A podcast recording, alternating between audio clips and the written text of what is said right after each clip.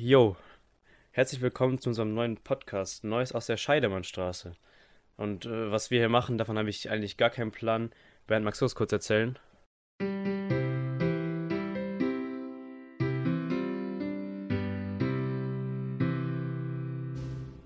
Ja, da helfe ich doch gerne, Jan. Ähm, Neues aus der Scheidemannstraße. Die Scheidemannstraße gibt es sowohl in Berlin als auch in Köln. In Köln nicht ganz so bekannt. In Berlin vielleicht doch von jemandem, der schon mal in Berlin war. Der wird sicherlich schon mal an der Scheidemannstraße entlang gegangen sein oder über diese Scheidemannstraße drüber gegangen sein. Die liegt nämlich ganz direkt am Deutschen Reichstag.